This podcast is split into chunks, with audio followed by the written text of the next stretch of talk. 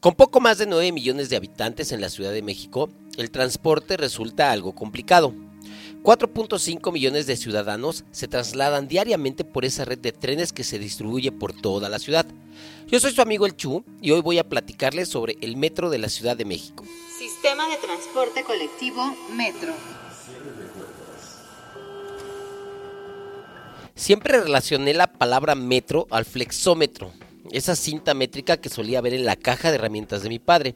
Pero al pasar el tiempo supe que la palabra metro se deriva de metropolitano y que metro era solo una especie de abreviación. Sin embargo, así es como el grueso de la población lo conocemos y lo identificamos. Y vaya que lo conocemos, pues actualmente la cantidad de personas que lleva de un punto a otro dentro de la ciudad es enorme. Metropolitano de México es uno de los medios de transporte que más usuarios traslada a nivel mundial. La idea fue del ingeniero Bernardo Quintana y después de mucho, el 19 de junio de 1967, se comenzaron las obras para la construcción de la línea 1 del metro. Actualmente se cuentan ya con 12 líneas, cada una con un número, letra y color distintivo. La longitud total de la red es de 226.49 kilómetros, con 195 estaciones. Desde aquella fecha hasta hoy, hemos sido testigos de lo que se ha convertido en una de las redes de transporte público más grande del mundo. Es difícil pensar que hoy en día exista un chilango que no se haya subido al metro, y si es que existe, sin duda debe ser un espécimen raro. Yo utilizo un automóvil y una motocicleta para trasladarme todos los días al trabajo o hacer mis, mis actividades. Eh, utilizar el metro para mí no es algo común, sin embargo, en algunas ocasiones lo he utilizado, sobre todo por la practicidad que ofrece. Según cifras del metro, los 390 trenes y los 15.000 trabajadores del sistema dieron servicio a 5.1 millones de usuarios solo en 2019, lo que representa a casi el 60% de la población de la Ciudad de México. Así también, el metro se ha convertido en un punto mercantil muy importante y una fuente de ingresos para muchas personas que viven del comercio informal. Todos identificamos el famoso grito de llévelo, llévelo. O el clásico, sí, mire, se va a llevar las deliciosas cantidades ilimitadas de productos chinos ya sean discos compactos, piratas, cremas antiinflamatorias, códigos civiles, pasando por martillos, libros de historia, la Biblia en CD, no sé, un largo etcétera que nos ofrecen. Y es que encontramos cosas tan baratas que es casi imposible no querer comprarlas todas. ¿Quién no querría tener un par de corta uñas cromados por solo 10 pesitos? Digo, a cualquiera se le va instintivamente la mano a la cartera cuando escucha que por 20 pesos puedes ser poseedor de un manos libres para el automóvil. Claro que lo quieres, aunque vayas en metro porque no tienes el coche, pero no puedes dejar de pasar esa oportunidad de oro. ¿Quién puede desperdiciar la oportunidad de llevarse no 3 ni 4, sino 6 bolígrafos por 15 pesos? Ejercer el comercio ambulante dentro de las instalaciones del metro es una actividad prohibida por la Asamblea Legislativa, que causa remisión al juez cívico y se debe pagar una multa para quedar libre. Sin embargo, la corrupción ha permeado también en este rubro, por lo que la ley actualmente intenta regular esta actividad estableciendo los lineamientos generales para la formulación de la política pública de los vendedores informales, con el fin de garantizar los derechos a la dignidad humana, al mínimo vital, al trabajo y a la convivencia en el espacio público. La expresión artística en el metro es parte ya de este sistema de transporte. No solo los conciertos que se han llevado a cabo al más puro estilo del metro de Nueva York, porque se han llevado a cabo conciertos de bandas nacionales dentro de las instalaciones del metro para que todos esos usuarios aburridos rompan un poco la monotonía con el arte. La cartelera cultural del metro es vasta e incluye además de conciertos en distintas estaciones, funciones y proyecciones de cine, ferias, exposiciones, variadas intervenciones artísticas que se llevan a cabo dentro de las instalaciones y en las inmediaciones, convirtiendo así el espacio público en un sitio que fomenta el arte. El metro, como fomento a la cultura, lleva a cabo programas de actividades artísticas que van desde los conciertos de diversos géneros musicales, como lo son la música clásica, guapangos, boleros, folclor mexicano hasta el rock y el pop, así como proyecciones cinematográficas, exposiciones de pintura, ferias culturales y otras tantas actividades lúdicas y recreativas que hacen de nuestro sistema de transporte colectivo un foco de expresiones. Durante algunos años me he dedicado a rescatar a algunos perritos en situación de calle Con el paso del tiempo, unos amigos y yo fuimos creando un canal de comunicación para ir solicitando apoyo para estos rescates. En una ocasión, el reporte que llegó al grupo hablaba de un perro caniche que se había introducido a las vías del metro. Este se encontraba entre Tasqueña y General Anaya, en un tramo en el que el acceso estaba restringido. Después de planearlo mucho, decidimos ponernos en contacto con la BVA, es la Brigada de Vigilancia Animal de la Secretaría de Seguridad Ciudadana. Ellos nos canalizaron directamente con un CTC. No conocíamos el CTC hasta ese momento. El CTC no es más que el Centro de Transferencia Canina. Este centro es parte del metro y son los que se hacen cargo de todos esos animalitos que se rescatan dentro del metro. El Centro de Transferencia Canina tiene una capacidad para 100 animales y cuentan con médicos veterinarios y entrenadores que brindan los servicios necesarios de esterilización, entrenamiento, vacunación y en colaboración con la Brigada de Conciencia Animal del Instituto de la Juventud de la Ciudad de México y asociaciones de protección animal e inversión privada, llevan a cabo los protocolos necesarios para la adopción de esos animales rescatados. Ahora bien, ¿te has dado cuenta que no hay contenedores de basura en el metro? ¿O no están a la vista? Se conoció recientemente que la razón principal de la ausencia de cestos para residuos es porque la lógica del STC es que sin botes no hay basura me suena lógico que la gente al no tener un bote a la mano guarde su basura y la lleve a casa, aunque aún no concibo esto, y es que no somos una sociedad muy civilizada, que digamos, tanto que la supuesta cultura que intentaron construir en torno a la separación de residuos se termina cuando en los camiones revuelven todo lo que tú entregas separado. Al inicio de la presente administración, la acumulación de basura en pasillos, andenes y cajones de vías llegó a representar uno de los principales retos, al registrar mensualmente alrededor de 270 toneladas de desperdicios recolectados.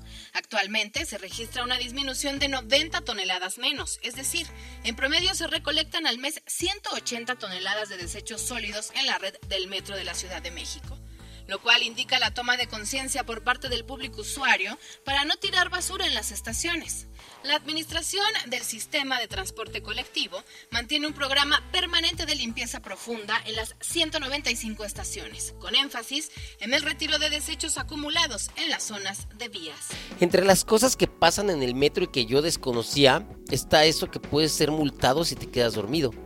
¿Acaso estabas enterado que podía ser multado de con 1.774 pesos a 2.534 pesos, según lo establezca un juez? Aunque analizándolo bien, la multa no sería realmente por quedarse dormido, sino que al estar dormido no te das cuenta cuando has llegado y el vagón pasa a una zona dentro de la terminal que está restringida y que es en donde se cumple la falta. Esto es muy curioso, te imaginas llegar detenido a los separos, encontrarte con algunos maleantes y que te pregunten, ¿por qué estás aquí? No, pues yo asalté un banco, no, pues yo maté un cabrón y tú, no, pues yo me quedé dormido en el metro. En realidad esto no pasaría, pues las sanciones solo son administrativas y te canalizan con un juez cívico. De acuerdo Secretaría de Finanzas y Administración Pública de la Ciudad de México, la unidad de medida es de 84.49 pesos, por lo que podrías pagar aproximadamente de 1.774 pesos a 2.534 pesos si te quedas dormido dentro del metro. La multa que se realiza es por acceder a zonas restringidas del sistema de transporte colectivo, lo cual está castigado en la Ley de Cultura Cívica de la Ciudad de México. De acuerdo con la ley, en el artículo 29 se establece que está prohibido ingresar a zonas señaladas como de acceso restringido. Uno de ellos puede ser los talleres del metro o en los lugares donde se guardan los trenes. Aunque bueno, no creo que sea muy seguro quedarse dormido en el metro, y menos siendo un lugar con fama en donde los amantes de lo ajeno no se dan abasto. Aunque existen algunas cajas con una palanca de pánico que al jalarla das la alerta de robo y que en realidad no sé qué pase después de jalarla. Aunque en redes sociales un video relacionado a esto se hizo viral. En el video se aprecia a un tipo que discute con otro y que presuntamente acaba de robarle el celular o algo así. Y el afectado comienza a jalar la palanca o intenta hacerlo. Muchos usuarios molestos le echan bronca para que no, no la jale, como si esto fuera a arruinarle el día a todos. Finalmente lo hace y la molestia de los usuarios, incluyendo la del presunto delincuente, es visible. Este video pueden buscarlo en Google o en la red como No hagas mamadas, golpean a pasajero por activar la palanca del metro. Las veces que he visto esta palanca, me he cuestionado sobre lo que pasará después de jalarla. Llegué a pensar que el tren se detendría o que sonaría una alarma muy fuerte o que se bloquearía el vagón o algo similar. Pero no, en el mejor de los casos, al llegar al siguiente destino, habrá algunos guardias o policías para atender la emergencia. Claro, en el mejor de los casos, pues he leído que muchas veces las víctimas no reciben absolutamente nada de apoyo, aunque ahora sabemos que también podemos ser sancionados por hacerlo o golpeados, como en el video. Aunque no existe una sanción señalada en el reglamento del metro y tampoco en su manual del usuario, sobre advertencia no hay engaño. Abajo de la palanca está el letrero con la frase todo abuso será castigado. Si alguien acciona la palanca a manera de broma o juego, sin que exista una emergencia real, será remitido al juzgado de lo civil por los agentes de la policía de la estación. Esto se considera como un ataque a las vías de comunicación y es un delito ante el Código Penal Federal. En la Ciudad de México se castiga como una falta administrativa. La multa va de los 1.600 a los 2.400 pesos, es decir, de 21 a 30 veces la unidad de medida y actualización UMA de 80.60. Y bueno, entre otras cosas, el metro cuenta con una oficina de objetos extraviados que se encuentra en la estación del metro Candelaria de la línea 4. Y es ahí a donde se llevan todos esos objetos que reportan los trabajadores como perdidos o encontrados. Así también, el metro tiene 38 murales realizados por artistas mexicanos y extranjeros ubicados en varias estaciones, principalmente a la línea 3 y la línea 8. Cuenta también con el primer museo científico cognitivo del mundo, el Túnel de la Ciencia, ubicado en la estación La Raza.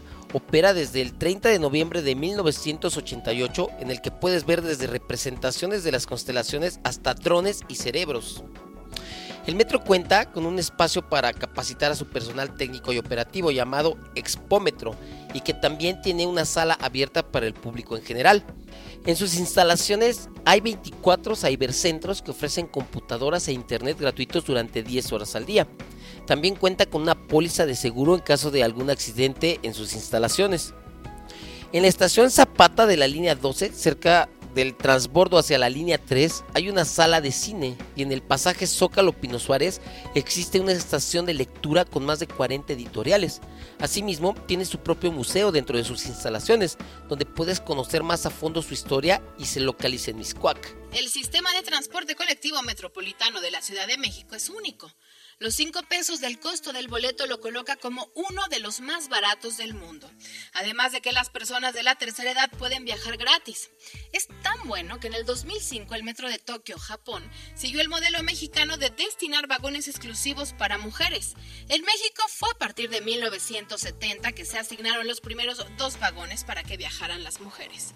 De las 195 estaciones con las que cuenta, 12 son temáticas y en ellas podemos ver plasmados desde los ídolos del boxeo, la lucha libre y los caricaturistas mexicanos hasta el ciclismo, autores y compositores, ejército y fuerza aérea. Si bien muchos mexicanos renegamos del metro, podríamos comenzar a valorarlo sabiendo que es uno de los más grandes y mejores del mundo. Así que tal vez la siguiente ocasión en la que viajes en él recuerdes esto que escuchaste en algún podcast de Spotify. Yo soy su amigo el Chu y nos vemos pronto en un nuevo episodio.